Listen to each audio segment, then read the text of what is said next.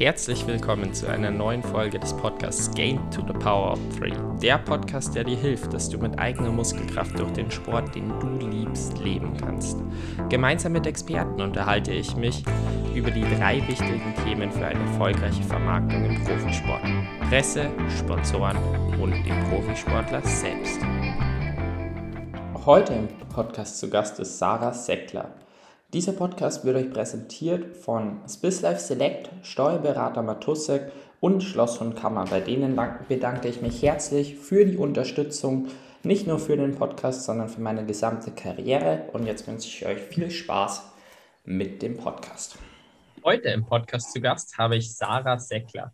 Sarah Seckler war selbst ähm, Mountainbikerin und ist inzwischen bei SQLab Head of Marketing.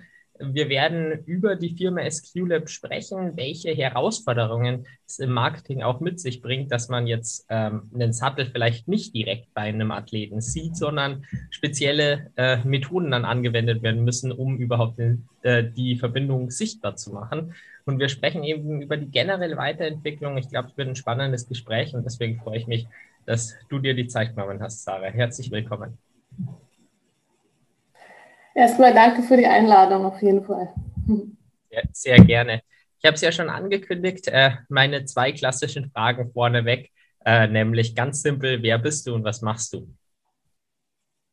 Genau, ganz einfach. Ich bin die Sarah, ich komme eigentlich aus Rosenheim. Also ich glaube, viele kennen es, es ist in der Nähe von München und der Weg Richtung Süden. Und ähm, äh, ja, ich komme eigentlich aus dem Leistungssport. Also ich habe auch sehr früh angefangen, Leistungssport zu machen. Ich glaube schon mit acht Jahren und war dann auch im Mountainbikesport sehr weit vorn dabei im Bayern-Kader und auch äh, habe einen kurzen Ausflug in den Nationalkader und ins Weltcup-Gestehen gemacht. Ähm, hatte aber eigentlich immer so den Fokus, auch äh, aus dieser Leidenschaft zum Sport mal meinen Beruf zu machen und habe auch deswegen mein Studium so gewählt sozusagen und ja, bin jetzt mittlerweile äh, Marketingleitung bei Esculap und ich muss auch sagen, dadurch, dass ich aus dem Mountainbikesport komme, ist es wirklich mein Traumberuf mittlerweile und habe richtig viel Spaß dabei. Das würde mich tatsächlich jetzt mal so ein bisschen äh, äh, interessieren. Du hast ja jetzt gesagt, irgendwie so Mountainbike, äh, dein daraus dann einen Beruf machen. War Profi für dich nie wirklich eine Wahl oder was, was hat dich dazu getrieben, eben ja, das, das Studium zu wählen und nicht den Leistungssport mit Profi-Gedanken? Also tatsächlich hatte ich eigentlich wirklich nie diesen Profi-Gedanken. Erstens äh, ist Mountainbikesport doch eine sehr große Randsportart. Ähm, leider muss man sagen, ähm, kriegt jetzt mittlerweile schon ein bisschen mehr Aufmerksamkeit, finde ich total gut. Und natürlich als Frau ist es dann noch etwas schwieriger. Ähm, gleichzeitig hatte ich auch einfach nie so persönlich den Fokus darauf, äh, Profisportlerin zu werden, sondern eigentlich wirklich zu studieren und ähm, ja, das Beste so aus mir rauszuholen. Ähm, ich habe das ziemlich lange parallel gemacht, also ich habe einfach auch studiert und weiterhin noch Leistungssport betrieben und aber an dem Punkt, wo ich gemerkt habe, okay, beides geht nicht mehr auf hohem Niveau, ähm, habe ich mich vom Leistungssport verabschiedet, äh, was aber nicht bedeutet, dass ich keinen Sport mehr mache oder so, sondern äh, einfach nur das Zeitmanagement sich dann sozusagen ein bisschen etwas verändert hat. Genau. Hier jetzt auch auf äh, die berufliche Seite über. Ich würde einfach mal mit einer Vorstellung von SQLab starten. Magst du mhm. uns einführen, was SQLab alles macht? Gerne. Also SQLab ist eigentlich bekannt als ähm, ergonomisches Radsportzubehör oder als Hersteller für ergonomisches Radsportzubehör. Wir sind vor allem bekannt für die Sättel. Ähm, ich glaube, jeder kennt das mittlerweile. Im Triathlonsport ist es ja, glaube ich, noch ein bisschen nicht so bekannt, aber in anderen Sportarten auf jeden Fall ist die Sitzknochenvermessung, dass man quasi für den passenden Sattel die Sitzknochen vermisst. Und das wurde tatsächlich von S-Club 2002 erfunden und ähm, ist mittlerweile eigentlich fast bei jedem Sattelhersteller zu finden, dieses System. Das heißt, man vermisst die Sitzknochen und darauf aufbauend ähm, wählt man dann den passenden Sattel, je nach Einsatzbereich natürlich. Ähm, sozusagen sind die Sättel unser Steckenpferd. Wir haben aber mittlerweile wirklich ähm, auch noch ein riesen Griffportfolio, ähm, Lenker, Pedale, also eigentlich alles, was zu den Kontaktpunkten am Körper gehört, also Hand, Becken, Fuß und versuchen hier ergonomische Lösungen zu finden, ähm, genau für Problemstellungen, aber auch um die Leistung zu verbessern im Profisport oder Leistungssport und aber auch für jeden Individualsportler oder ambitionierten Sportler einfach ein Komfort-Update sozusagen zu bieten. Das QLab ist ja genau für die Ergonomität äh, bekannt. Was ist denn der große Unterschied zu anderen Herstellern? Also inzwischen ist ja dieses äh, Sitzknochenvermessen doch relativ, relativ breit gefasst. Und ja, was, was macht so euren Unterschied im Markt? Ich denke, der größte Unterschied ist ähm, auf dem Markt wirklich, dass wir viel mit Wissenschaftlern und Ärzten auch zusammenarbeiten und das Produkt auch wirklich einen wissenschaftlichen Hintergrund hat. Das bedeutet, wir versuchen wirklich äh, Nervenbahnen zu entlasten, den Druck äh, vom Dammbereich wegzubekommen, aber genauso auch äh, den Druck vom Ulnarnerv an der Hand wegzubekommen oder einschlafende Füße zu vermeiden.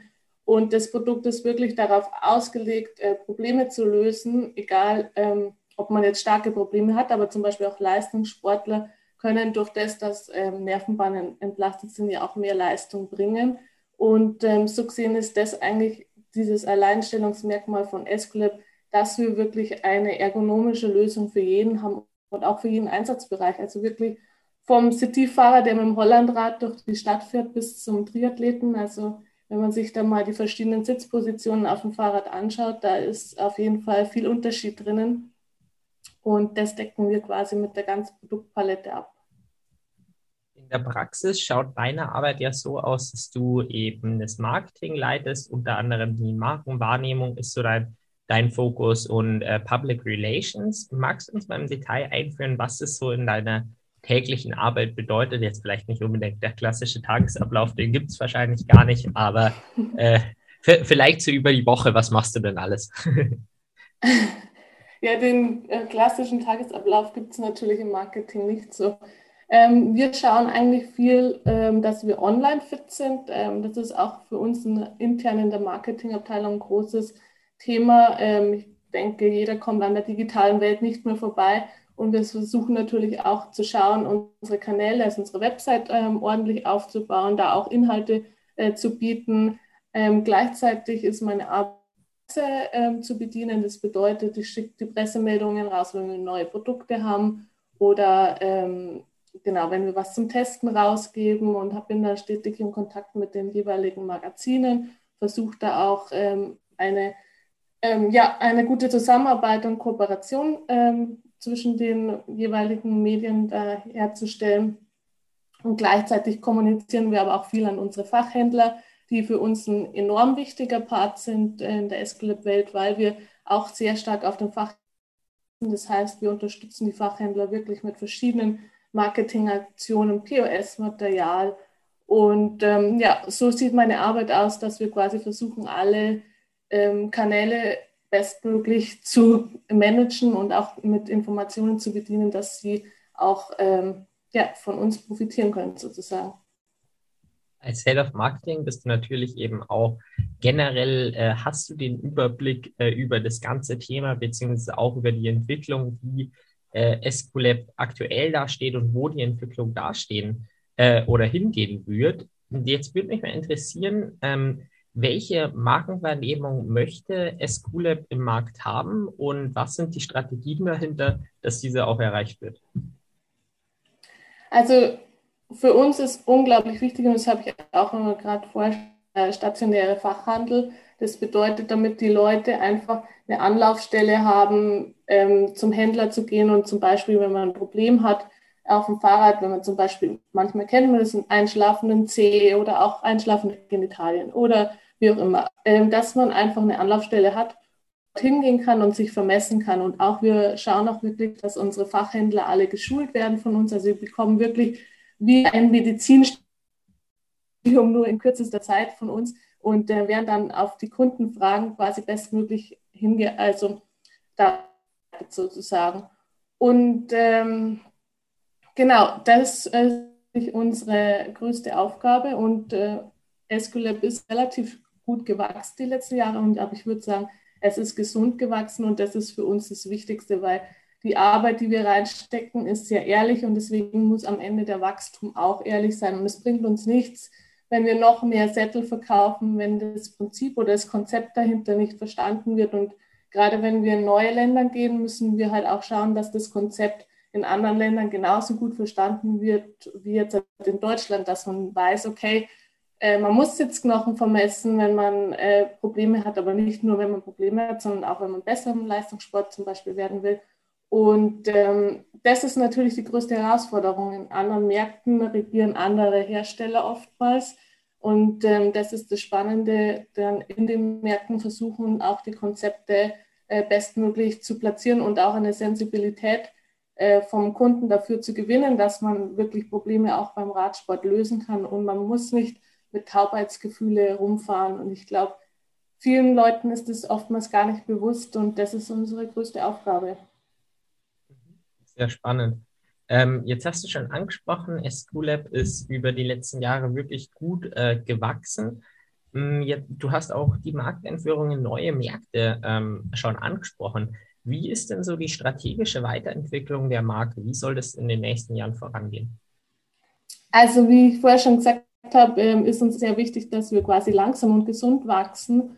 Und ähm, wir haben mittlerweile oder auch schon länger 25 Distributoren auf dieser Welt sozusagen, einfach auch schon äh, Vertriebs, Vertriebe sozusagen in den Ländern, äh, die uns helfen. Und hier ähm, arbeiten wir sehr nah mit den Vertrieben zusammen, versuchen den Markt einfach langsam ähm, sozusagen zu erobern oder auch uns dort zu platzieren. Ähm, natürlich ist auch in jedem Markt äh, das Marketing anders da, das Wording anders da. Man muss hier erstmal verschiedene ähm, Stimmen sozusagen abholen. Das ist sehr spannend, aber es nimmt natürlich auch sehr viel Zeit mit ein. Und wir nehmen uns die Zeit und äh, wir haben wirklich sehr gute Vertriebspartner und bauen die auch weiterhin aus.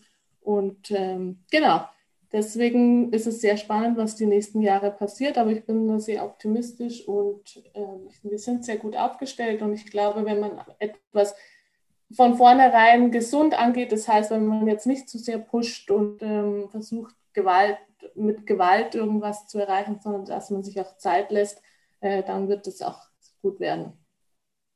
Beim Thema Marktunterschiede, das würde mich tatsächlich noch näher interessieren. Wo liegt ähm, der Unterschied jetzt zum Beispiel von einem deutschen und amerikanischen Markt, könnte ich mir vorstellen, ist noch relativ ähnlich, aber dann jetzt Richtung Südamerika oder ich weiß jetzt auch nicht, welche Länder ihr genau noch äh, habt.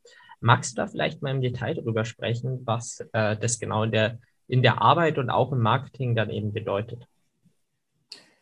Ich glaube, das spannendste oder das beste Beispiel ist eigentlich, wo sich jeder von uns, der ein bisschen Radsport betreibt, ähm, vorstellen kann, ist Italien. Da müssen wir gar nicht nach Südamerika gehen, weil wenn wir uns mal die Italiener auf dem Fahrrad anschauen, dann sind die ganz anders unterwegs wie jetzt ein Deutscher oder ein Österreicher oder auch ein Schweizer, weil ähm, die sind sehr Radsport verliebt und für die ist das auch eine gewisse Mode.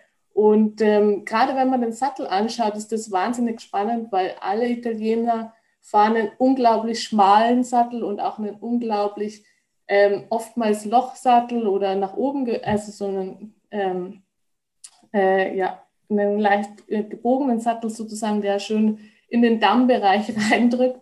Und ähm, das ist einfach so eine ähm, ja, so ein Lifestyle bei denen einfach. Da, muss, da kann ein Sattel nicht breiter sein, weil es einfach auf dem Rad vielleicht für die vom Gefühl her nicht so gut ausschaut. Und das ist natürlich als Hersteller, wenn man sich äh, sagt, okay, du musst Sitzknochen vermessen, äh, vielleicht hast du sogar statt einem 12 cm Sattel, breiten Sattel, einen 15 cm breiten Sattel. Das musst du erst mal einem Italiener sozusagen erklären. Und ich glaube, ähm, so ist es natürlich von Land zu Land unterschiedlich. Ähm, und äh, da muss man mit, wirklich mit den Vertriebspartnern sehr eng zusammenarbeiten, um das Land erstmal zu verstehen. Und dann kann man da ansetzen und über Fachhändler versuchen, Probleme zu lösen. Das, was du jetzt in Italien angesprochen hast, das klingt eigentlich nach einer wirklich relativ großen Herausforderung. Weil es dann natürlich dann auch in die, die Kultur irgendwo reingeht. Ähm, und über Jahre eingefahren. Und ich weiß jetzt nicht genau, wie lange es die Giro d'Italia gibt, aber eben generell ist da einfach eine enorme Tradition dahinter. Wie schaut dann das Marketing da spezifisch an, beziehungsweise wie bringt ihr das dann bei, dass eben auch bei so einem äh, Markt, der sicher mehr Herausforderungen dann bietet, äh, am Ende Erfolg dabei äh, rumkommt? Also tatsächlich haben wir den italienischen Markt bis jetzt immer ein bisschen gemieden. Ähm, wir gehen das aber jetzt langsam an. Und da ist einfach die Vorgehensweise so, dass wir natürlich erstmal einen Vertriebspartner brauchen, der auch überzeugt ist vom Escalate-Produkt, ähm, der natürlich selber das auch äh, den Unterschied merkt, der einfach fährt mit einem Escalate-Sattel fährt oder auch mit einem Griff, ist es egal, in welche Richtung das geht, und einfach auch merkt, okay, dieses Produkt hat wirklich für meine Kunden auch einen Vorteil. Und erst sobald der Vertriebspartner auch versteht, äh, mit dem Produkt kann man Geld verdienen, und ich meine, das ist ja am Ende auch das Ziel, ähm, dann können wir erfolgreich sein. Und das ist die erste Aufgabe, natürlich den Vertriebspartner erstmal einen zu finden, der diese, die Philosophie, die wir haben, auch lebt. Und zweitens natürlich den Vertriebspartner dann so unterstützen, dass er dann wiederum den Händler finden kann oder auch andere Kanäle, die ihn unterstützen, äh, eine Reichweite zu generieren. Und ähm, ja, das ist natürlich ähm, eine enorme Aufgabe, aber auch eine spannende, weil man einfach den kompletten Markt neu erarbeitet sozusagen. Ich könnte mir tatsächlich vorstellen, dass die Suche von einem neuen Distributeur tatsächlich relativ ähnlich ist wie jetzt auch bei einem Athleten, ähm, wenn er einen Sponsor gewinnen will. Magst du uns da vielleicht mal so den Prozess erzählen? Vielleicht ist ja die eine oder andere Inspiration dafür, äh, wie man eben ja eine, eine neue Person mehr von von seinem Produkt äh, überzeugen kann und was vielleicht dann eben auch die, die beste Herangehensweise ist. Also tatsächlich muss ich da jetzt ein bisschen passen, weil äh, Distributorensuche ist natürlich eine andere Abteilung. Äh, das ist ja International Sales bei uns und äh, auch eine andere Ansprechpartnerin. Aber insgesamt läuft das tatsächlich mittlerweile eher so rum, dass die Distributoren auf uns zukommen oder einfach verschiedene Anlaufstellen und sagen, okay, Sie haben einen Vertrieb äh, von den und den Marken in dem und dem Land und Sie würden gern S-Clap in Ihr Portfolio mit aufnehmen. Es ist aber mittlerweile so, dass wir das ganz genau prüfen, welche Marken sind bei dem noch vorhanden, was hat er selber für Strukturen. Dann steckt viel mehr noch dahinter, wie ist die Logistik, ähm, Steuerrecht und, und, und. Also das sind viele Punkte dahinter, das dann einfach ähm, ja, die Abteilung International Sales angehen muss. Und ähm, genau, äh, am Ende muss natürlich der Distributor von der Grundstimmung und von der Philosophie her zu uns passen. Und äh, wir verzichten lieber auch mal auf einen Distributor, wenn wir uns denken, okay, der passt jetzt nicht so gut zu Esclap, ähm, als wie dass wir jetzt irgendwelche Verbindungen eingehen, die am Ende sich negativ auf die Marke auswirken. Da geht es dann sicher auch relativ viel um Markenwert und da sind wir ja dann auch eher wieder im Marketing-Thema, so etwas zu definieren. Was sind dann so wichtige Markenwerte für euch, ähm, die ein Distributeur äh, erfüllen muss, ähm, dass so eine Zusammenarbeit äh, zustande kommen kann? Also für uns tatsächlich steht Wissenschaft und Technik ähm, ganz oben. Also einfach dieses Ergonomie-Thema ist für uns ein, das einfach das Wichtigste, was wir auch selbst leben. Also einfach, dass ein Produkt eine Lösung ist für Probleme, ein Produkt hilft, Leistung zu steigern und dass es einfach auch auf wissenschaftlicher Basis ähm, sozusagen erstellt ist oder auch produziert wird. Und jedes Produkt bei uns durchläuft im Labor einige Tests, ähm, entsteht oftmals durch wissenschaftliche Arbeiten, ob das eine Masterarbeit ist an der TU München oder mit, im Zusammenhang mit der FH Frankfurt. Oder wir haben da wirklich viele Anlaufstellen und auch viele Ärzte, mit denen wir zusammenarbeiten, also einen sehr bekannten äh, Urologen mittlerweile, den Dr. Staute, ähm, der ist auch in der Radbranche sehr bekannt, äh, mit dem arbeiten wir stark zusammen oder auch einen Wirbelsäulenchirurg, ähm, damit die Wirbelsäule super entlastet ist und ja. Ähm, deswegen sind unsere Markenwerte da natürlich sehr äh, zu unterstreichen, dass einfach die Wissenschaft, Technik und Ergonomie an erster Stelle stehen. Und dann im zweiten Schritt natürlich äh, das Aussehen vom Produkt und, und, und. Aber das sind alles so die kleinen Punkte, die sich dann ergänzen. Aber das äh, Hauptaushängeschild ist einfach äh, die Ergonomie sozusagen. Mhm. Sehr, sehr spannend. Jetzt ist es ja so, dass ähm, ein Sattel nicht ganz klassischerweise jetzt erstmal bei zum Beispiel einem Athleten, was natürlich Sichtbarkeit bringen würde, zu sehen ist. Ähm, ich kann mir auch vorstellen, dass das auch bei anderen Marketing- äh, eine Herausforderung mit sich bringt, insbesondere weil jetzt eben Sattel ja eben und insbesondere bei euch, wo halt die Wissenschaft eben ganz oben steht, ganz, ganz viel um das Gefühl dann geht, was dadurch vermittelt wird. Welche Herausforderungen bringt diese Basis bei euch mit ins Marketing und wie löst ihr sie? Also eine Lösung ist auf jeden Fall der Fachhandel. Ähm, aber wie nutzt ihr trotzdem auch zum Beispiel äh, Social Media beziehungsweise Sponsoring äh, richtig für euch? Also genau das hast du richtig erkannt. Für uns ist es natürlich extrem schwierig, ähm, einen Sattel, für einen Sattel Aufmerksamkeit zu bekommen, weil gerade wenn man Bilder auch im Internet sieht oder sonst wo, man sieht ganz selten einen Sattel, also wirklich nur, wenn es von hinten fotografiert ist oder mal von der Seite. Und wir haben da auch tatsächlich öfters mal bei Social Media so das Thema, wenn wir einen Sattel posten oder ein Bild posten, wo der Fahrer im Stehen fährt, äh, dann machen wir natürlich extra, damit man den, das Produkt mal sieht und dann Leute kommentieren, ja, auf euren Sätteln kann man scheinbar nicht sitzen. Ähm, das ist einfach so diese Zwiespalt. Ähm, natürlich kann jeder auf unserem Sattel sitzen, aber wenn wir ein Bild posten, wo die ähm, Person auf dem Sattel sitzt, dann sieht man das, das Produkt nicht. Und das ist eine riesen Herausforderung. Ähm, wir haben das aber mittlerweile eigentlich ganz gut im Griff.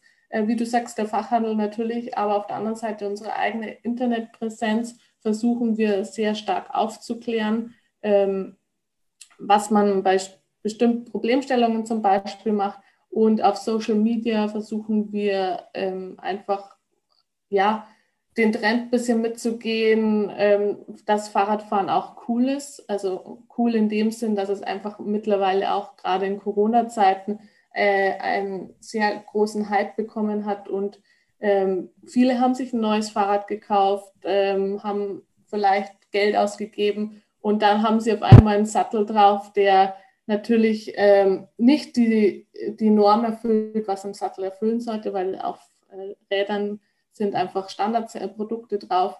Und äh, dann versucht natürlich die Person erstmal dieses Problem zu lösen. Und äh, da versuchen wir natürlich auf Social Media gerade auch den einen oder anderen aufzuklären.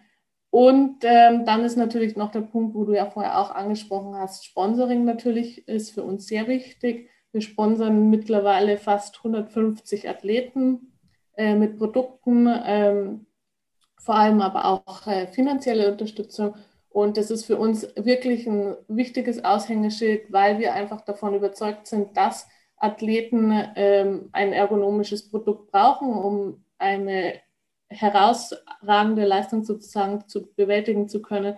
Und ähm, natürlich sind wir auch auf deren Input angewiesen für die Produktentwicklung, aber gleichzeitig natürlich auch auf deren Social Media Posts oder einfach, dass sie uns auch in einer gewissen Weise unterstützen. Aber das, ähm, denke ich, kennst du ganz gut, dass das einfach eine Win-Win-Situation sozusagen ist, wo man einfach auch auf ehrliches Feedback in jeder Hinsicht angewiesen ist.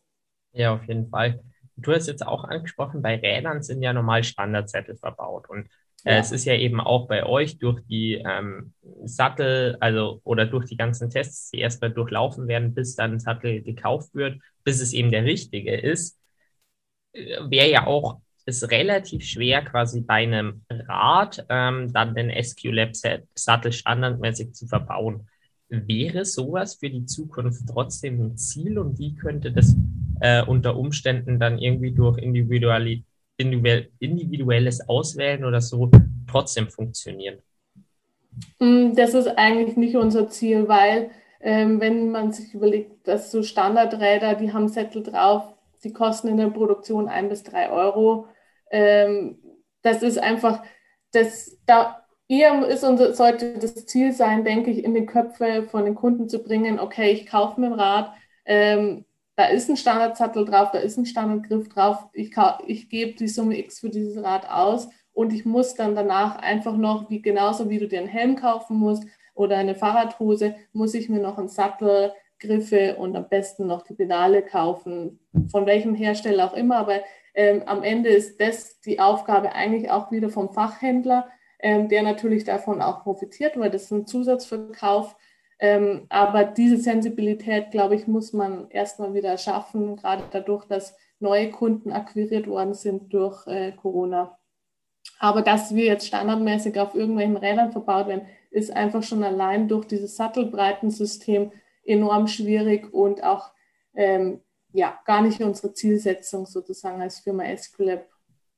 Das ist durchaus ein sehr interessanter Punkt, den du da eben ansprichst, dass man wirklich in den Kopf bringen müsste, ähm, dass quasi das erste Ding ist, den Sattel zu überprüfen äh, und zu schauen eben, welcher wirklich für einen passt.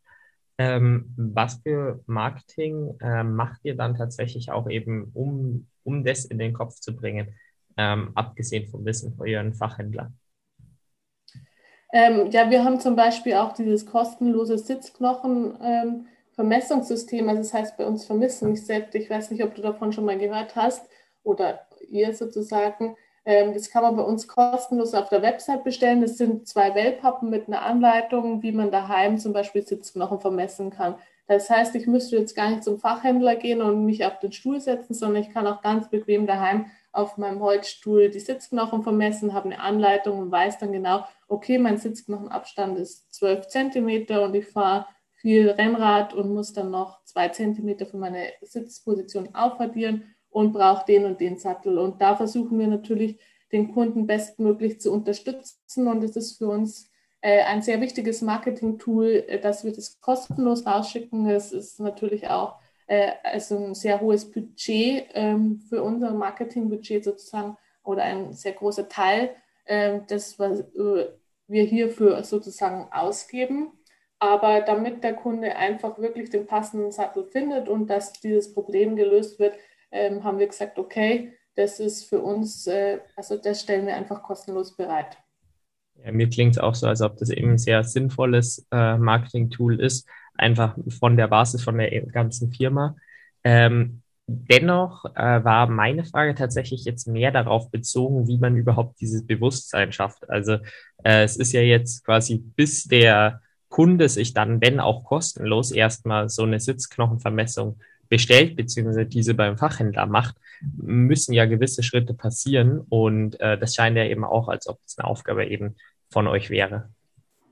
Ich glaube tatsächlich, viel ist mittlerweile übers Internet ähm, oder über die digitalen Medien, weil man ja viele, oder ich meine, jeder kennt es, man hat ein Problem und man googelt mal. Und ähm, deswegen ist auch unsere größte Herausforderung oder deswegen ist auch unser Job mittlerweile sehr stark digital, da die SEO-Werte oder SEO ähm, einzupflegen. Das heißt, auch unsere Website ist darauf ausgelegt, dass wenn jetzt jemand googelt, ich habe Taubheitsgefühle beim Fahrradfahren, dass er bei Esclip rauskommt. Und ähm, da versuchen wir bestmöglich aufgestellt zu sein und dann natürlich nicht nur, dass er nach dem Googlen auf unsere Seite kommt, sondern dass er tatsächlich dann auch äh, eine Erklärung für das Problem bekommt und nicht nur eine Erklärung, die jetzt zu unserem Produkt hin ähm, hindeutet, sondern einfach auch eine neutrale Erklärung, was passiert eigentlich in meinem Körper, also wieso habe ich Taubheitsgefühle und ähm, wir sind davon überzeugt, erst wenn der Kunde versteht, warum er Taubheitsgefühle hat, dann ähm, entwickelt er auch diese Sensibilität, okay, ich muss vielleicht den Sattel tauschen. Und mittlerweile ähm, ist es eigentlich relativ bekannt schon geworden, muss man sagen, also gerade im deutschen Markt, ähm, dass man Sitzknochen vermessen muss und irgendwann ist es natürlich auch Mundpropaganda durch Empfehlung von Freunden und die dann sagen, hey, wie kommst du mit dem Sattel zurecht? Oder ähm, genau, also ich glaube, das sind die zwei wichtigsten Punkte. Einmal digital äh, Fachhandel und natürlich äh, Empfehlung durch verschiedene Personen. Ist durchaus sehr spannend, der Hintergrund. Vielen Dank dafür auf jeden Fall. Ähm, ein weiterer wichtiger Punkt sind wahrscheinlich auch sowas wie Magazine, beziehungsweise das hast du ja vorher auch schon mal an, äh, angesprochen.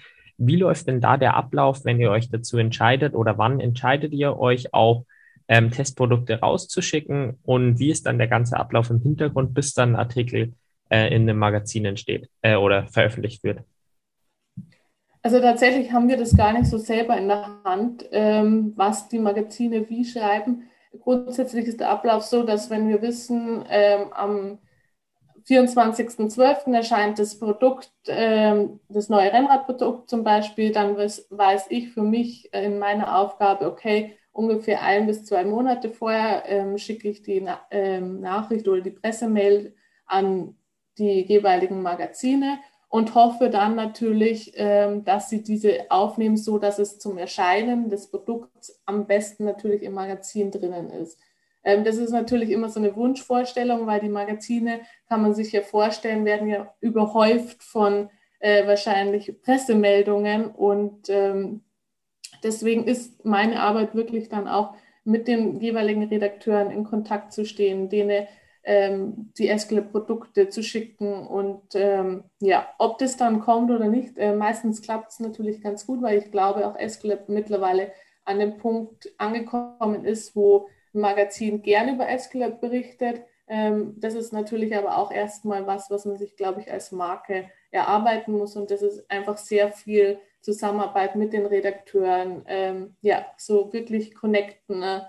äh, Freundschaften sozusagen schließen und ähm, ja, natürlich muss man auch wahrscheinlich ab und zu mal Anzeigen schalten. Äh, das ist ganz klar. Ähm, Magazine können auch nur überleben, wenn ähm, Marken Anzeigen schalten, sonst ist es auch irgendwann schwierig.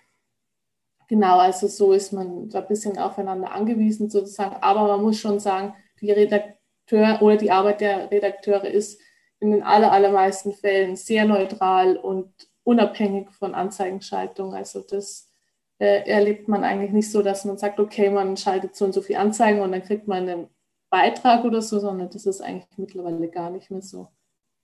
Das ist auf jeden Fall gut zu hören, dass da Neutralität herrscht oder ihr die Erfahrung macht, dass Neutralität herrscht. Ähm, bevor wir jetzt zum Thema von Sponsoring gehen, würde es mich interessieren, welche anderen Themenbereiche ähm, sind denn noch wichtig in der Vermarktung? Der, äh, Social Media ist eine, eine gewisse Rolle, aber was sind es denn noch für Themen, ähm, die spannend sind äh, in eurer Vermarktung, über also die wir jetzt uns, natürlich noch nicht gesprochen haben?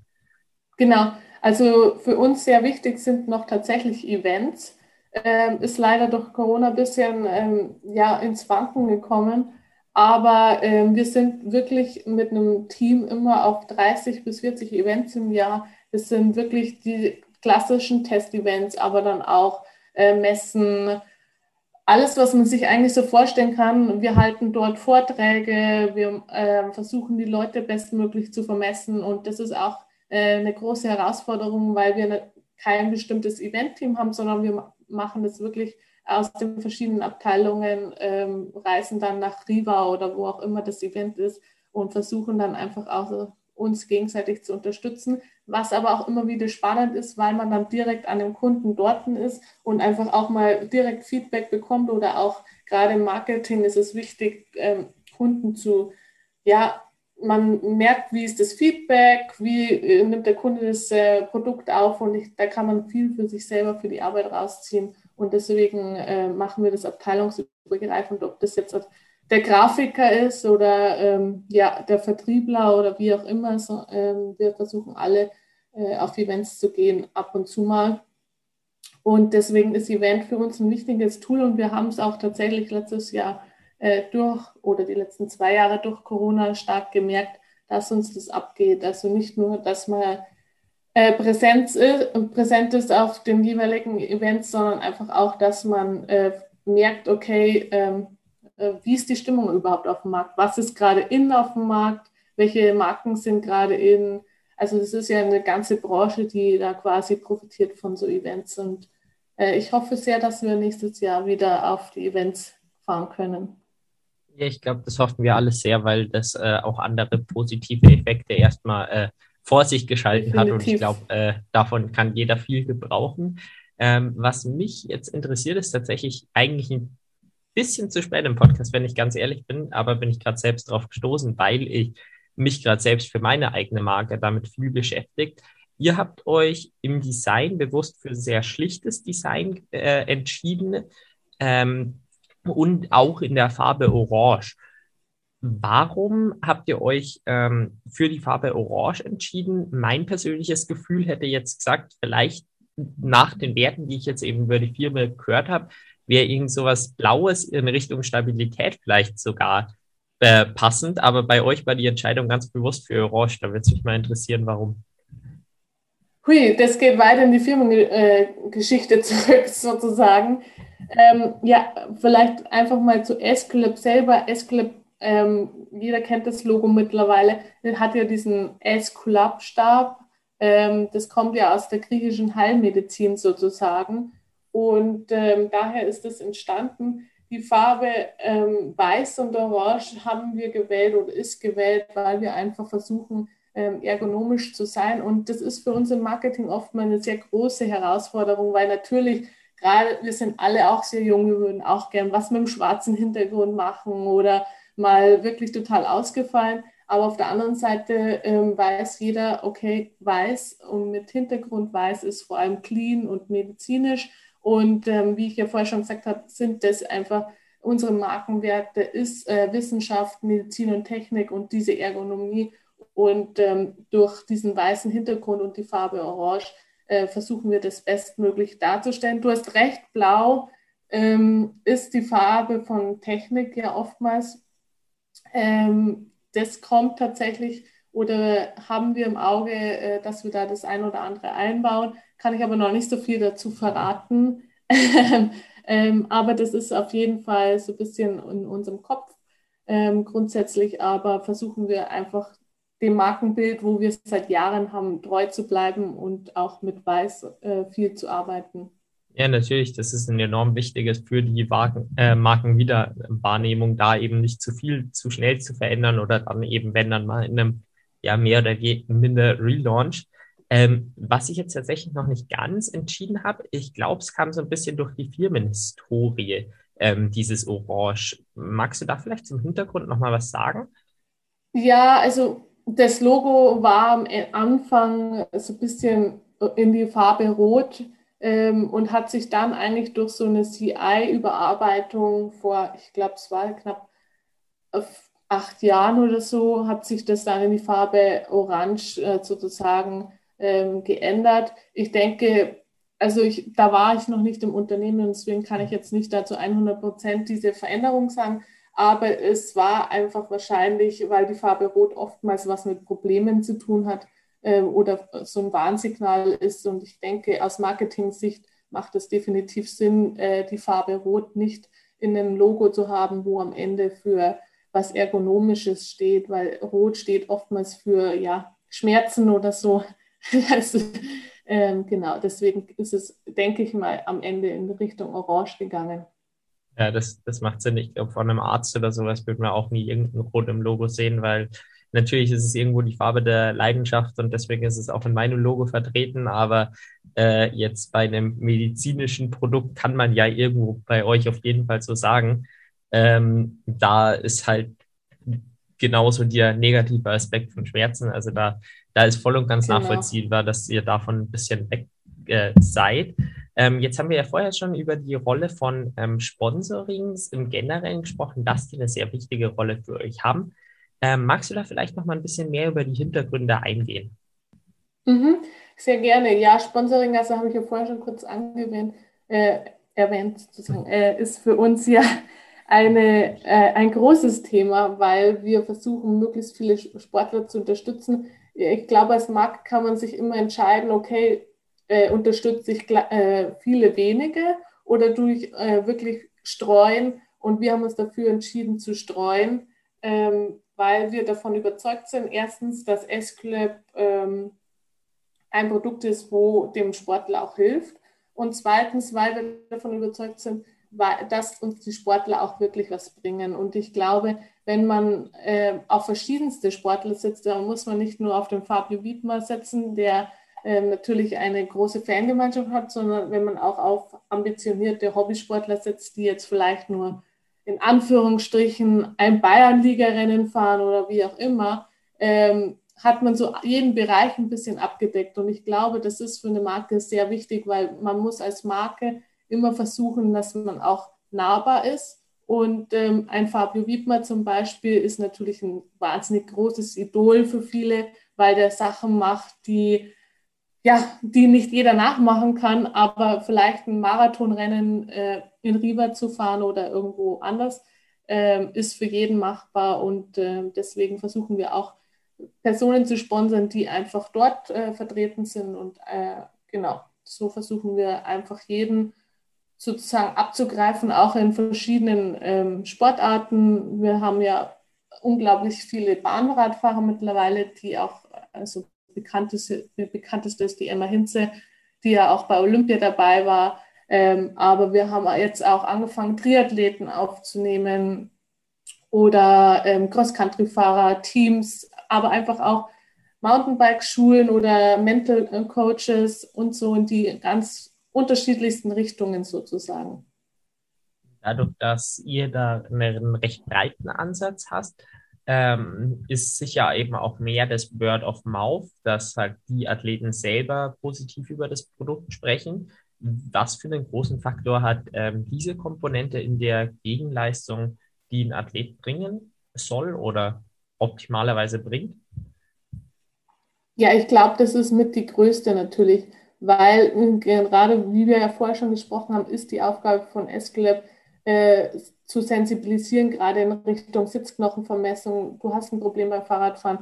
Und ich denke, das schafft man vor allem durch Sportler, die auch überzeugt sind von dem Produkt, weil Sportler gehen zusammen in der Gruppe Radl fahren oder belehren sich gegenseitig, wie man äh, Leistung optimiert oder wie man Ernährung optimiert. Und genauso ist es natürlich auch bei den Teilen am Fahrrad dran oder auch bei der Bekleidung oder wie auch immer. Und deswegen ist es unglaublich wichtig, was Sportler über S-Club sozusagen äh, nach außen hin äh, weiterempfehlen sozusagen. Und äh, genau, das ist auf jeden Fall der eine Punkt. Und äh, der andere Punkt ist natürlich von vielen Sportlern die Reichweite zu nutzen. Ähm, da geht es dann natürlich wieder eher in die Sport, zu den Sportlern hin, die natürlich äh, wie Fabio Wittmer einfach YouTube-Stars sind oder einfach auf Social Media wirklich eine Reichweite haben, die wir für Escalab selber auch äh, nutzen können. Also das sind immer so zwei Punkte, die enorm wichtig sind und ich glaube, man kann jetzt halt von dem Fabio Wiedmer weniger erwarten, dass er ähm, jemanden hilft, der Taubheitsgefühle beim Fahrradfahren hat, aber dafür äh, bringt er zum unglaublich viele junge Menschen vor allem zum Fahrradfahren und das ist ja auch wieder quasi ein Ziel von, äh, von Escalab, äh, viele für Radsport zu begeistern, egal in welche äh, Richtung es geht. Und dafür ist es vielleicht bei einem kleineren Sportler so, dass er eben sagt, okay, hey, schau mal, ich habe einen Escalab-Sattel bekommen, gesponsert und hast du schon mal deinen Sitzknochen vermessen und so weiter. Also das ist so, glaube ich, eine gesunde Mischung von allem. Ich könnte mir tatsächlich jetzt auch vorstellen, eben dadurch, dass dieses Word of Mouth eben wichtiges ist, dass sowas wie Trainer auch relativ spannend sind ich bin mir jetzt nicht bewusst, ob ihr sowas äh, schon macht, aber eben dadurch, dass Trainer einfach die Expertise für viele Athleten haben, ähm, ist sowas auch ein, ein spannend, also sind sowas auch spannende Leute, um das Produkt mit der, äh, mit der Welt zu teilen? Definitiv. Also wir arbeiten nicht direkt mit Trainern zusammen, sondern eher mit ähm, Guides sozusagen, mit Mountainbike-Guides, die gerade so Fahrtechnikkurse machen oder ähm, ja, eben auch mit zum Beispiel mit der Kerstin Kügler, die viel so Richtung Mental Coaching macht. Ähm, klar, weil das sind natürlich auch Personen, die am Kunden dran sind oder an Sportlern dran sind und die Empfehlungen einfach rausgeben können, wenn ein Sportler Probleme hat. Bei Trainer insgesamt ähm, ist es natürlich oftmals ein Problem, dass der Trainer natürlich in einer gewissen Weise neutral ist und der Sportler aber in verschiedenen Teams ist und auch vom Team natürlich wieder mit deren Sponsoren äh, da eine Abhängigkeit besteht. Deswegen natürlich ist Trainer immer was Spannendes, ähm, aber da setzen wir tatsächlich eher auf diese Guides sozusagen. Ja, das, das äh, kann ich nachvollziehen, dass man da eben über, über Guides tatsächlich dann mehr eben den Effekt erhält, äh, den ich mir da dahinter auch belegt habe. Ähm, jetzt würde es mich interessieren, wir hatten ja jetzt schon über den Gegenwert von Bird of Mouth beziehungsweise auch Sichtbarkeit gesprochen. Was sind denn ähm, so die Gegenwerte, die ihr euch von Athleten wünscht und wodurch habt ihr die, die besten Effekte äh, bemerkt? Also tatsächlich wünschen wir uns, also diese Klassiker sind, äh, markiere uns auf den Social Media mit dem Hashtag äh, und so weiter. Ähm, wünschen tun wir uns eigentlich direkt wirklich ähm, nur, dass der Athlet uns ähm, ja, weiterempfiehlt sozusagen. Das können wir natürlich nicht tracken oder kontrollieren. Aber ich glaube, wenn ein Athlet überzeugt ist von einem Produkt, und äh, das versuchen wir natürlich auch, dann empfiehlt er es auch weiter. Und für uns auch wichtig ist natürlich, dass jeder Athlet seinen Input bringen kann. Und äh, das ist auch enorm wichtig für uns als Firma, dass wir gerade im Leistungssport äh, Resonanz bekommen. Hey, äh, er hat da und da ein Problem oder kann man das und das besser machen. Das äh, fließt bei uns sehr in die Produkteentwicklung mit ein. Und ähm, genau, somit haben wir jetzt gar nicht so einen Katalog, dass der Sportler das und das machen muss oder so und so viel Posts machen muss, sondern äh, am wichtigsten für uns ist wirklich, dass der Athlet überzeugt ist von Escolab und auch aus Überzeugung das Produkt fährt. Und ähm, ich glaube, wenn jemand was aus Überzeugung macht, dann teilt er das auch gerne mal auf Social Media oder in einer Empfehlung. Und ähm, darauf vertrauen wir. Und genau. Natürlich hat man dann diese klassischen Sachen, dass der Athlet oder gerade bei Teams ist es ja oft so, dass man auf dem Trikot vertreten ist und ähm, äh, auf Autos oder wie auch immer äh, die Präsenz dann ist. Aber ähm, ja, das ist für uns, sage ich mal so, semi-relevant. Relevant ist wirklich diese bisschen Social-Media-Arbeit, ähm, dass wir auch auf den Athlet mal zurückgreifen können, wenn wir sagen, okay, wir machen eine Aktion, kannst du an dem Tag X dazu was posten, das machen wir ab und zu, ähm, aber jetzt hat, der wird jetzt von uns nicht belastet und kriegt dann ständig irgendwie einen Aufgabenkatalog, was er machen muss, sondern da vertrauen wir, dass er einfach aus Überzeugung S-Clip fährt. Auch bei euch wird es der Fall sein, dass relativ viele Athleten auf euch zukommen und ihr jetzt zum Teil auch, ähm, aber vermutlich eher weniger auf Athleten aktiv zugeht. Magst du vielleicht etwas so zu eurem Selektionsprozess von den Athleten erzählen? Mhm, also meine Kollegin, die Christi, die kümmert sich um quasi unser Athletenmanagement. Und ähm, es ist tatsächlich so, dass es mittlerweile eigentlich wirklich nur so rum ist, dass die Athleten auf uns zukommen, was aber auch eigentlich für uns ja sehr gut ist, weil wenn Athleten auf uns zukommen, dann haben sie auch ein gewisses Interesse, S-Club nach außen zu vertreten, was natürlich für uns schon mal einen positiven Effekt hat.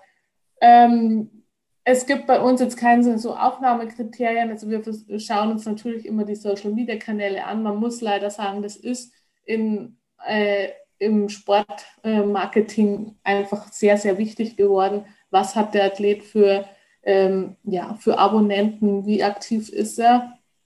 Aber ich glaube, es steckt auch immer oftmals viel Persönlichkeit dahinter. Und wenn wir merken, okay, der Athlet hat jetzt zwar nicht irgendwie 100.000 Follower, aber er, er, ist einfach überzeugt davon und er ist positiv und er passt zur Firma S-Club, dann äh, nehmen wir den auch auf. Also das ist einfach so eine Mischung und ich glaube, man kriegt da auch im Marketing einfach ein Gefühl dafür, wer zur Marke S-Club passt und wer nicht. Und natürlich können wir nicht jeden aufnehmen, ähm, das ist auch klar. Sonst hätten wir am Ende des Jahres selber keine Sättel mehr.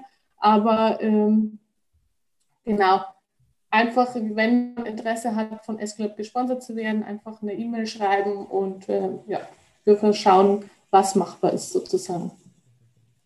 Genau. Ähm, jetzt will ich als Abschlussfrage noch eine Sache stellen, nämlich das Ziel von dem Podcast ist ja eben ähm, Athleten ähm, des oder Athleten das Thema Vermarktung näher zu bringen. Und deswegen würde mich interessieren, was denkst du, können Athleten in Bezug auf die Vermarktung äh, von Esculap lernen? Ich glaube, ähm, von Esculap selber lernen als Athlet kann man, dass man immer authentisch bleibt.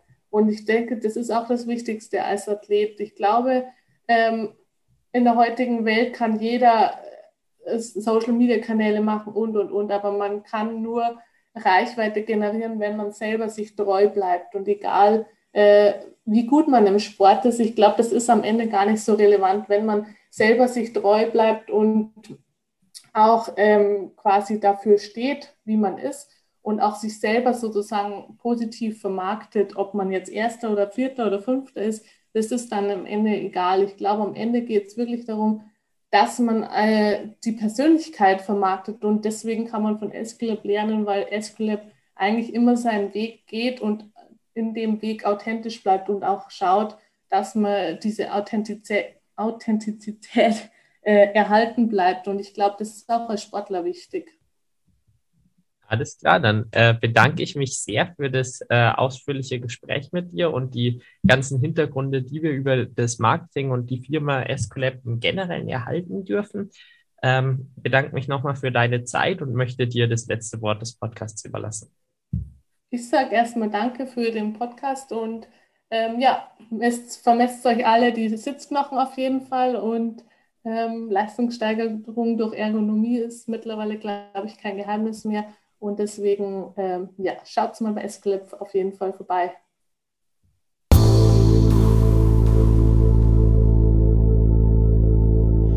Herzlichen Dank, dass du diese Folge mit Sarah Seckler bis zum Ende gehört hast. Ich hoffe, dir hat sie gefallen. Ich finde, man hat wirklich interessante Einblicke in ähm, ja, den Hintergrund von SQLab bekommen.